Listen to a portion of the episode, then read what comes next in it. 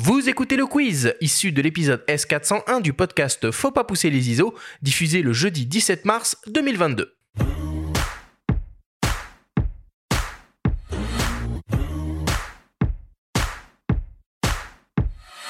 Je le rappelle, le principe du quiz est très simple. Nous avons reçu des questions de la part de nos auditeurs qu'ils t'ont posées via notre compte Instagram en lien ou non avec le sujet de cette émission.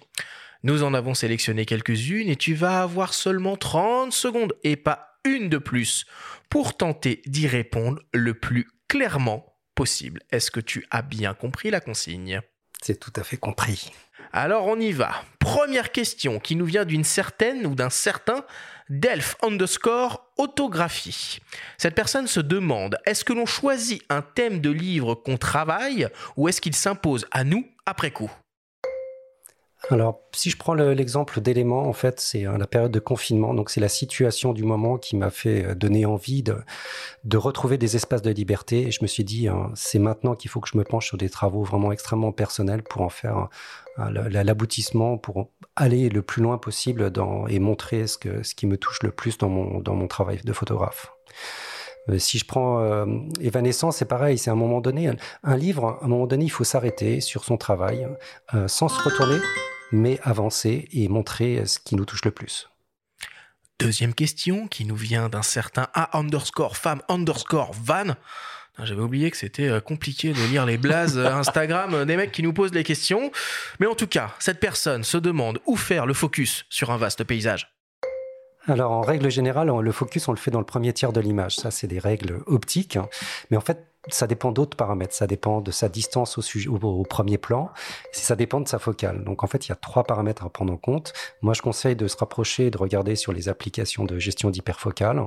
Mais euh, c'est ces trois éléments-là. Distance au sujet, focale et, euh, et ouverture. Autofocus ou pas? Euh, en live view, autofocus, parce que ça, peut être assez précis. Euh, si je suis dans l'obscurité, je vais mettre en manual focus.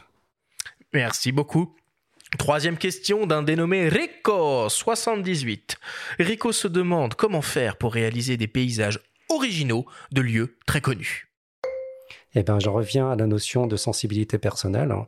Euh, quand il y a, des, endroits qui sont extrêmement connus, euh, on essaye de porter son regard. Et c'est ça qui fait la différence aujourd'hui euh, sur l'abord d'un sujet. Tout a déjà été photographié hein, et c'est la, la personnalité qu'on va y mettre qui va donner un élément différent, une singularité. C'est extrêmement clair, c'est extrêmement clair. On attend la fin du chronomètre quand même. Si c'est pas clair, écoutez l'émission. écoutez l'intégralité de notre discussion. Et enfin, pour terminer, une question de moi, de mes soins, une question qui tue. Si tu devais te contenter que d'un seul accessoire photo jusqu'à la fin de ta carrière, tu choisirais le trépied ou les filtres?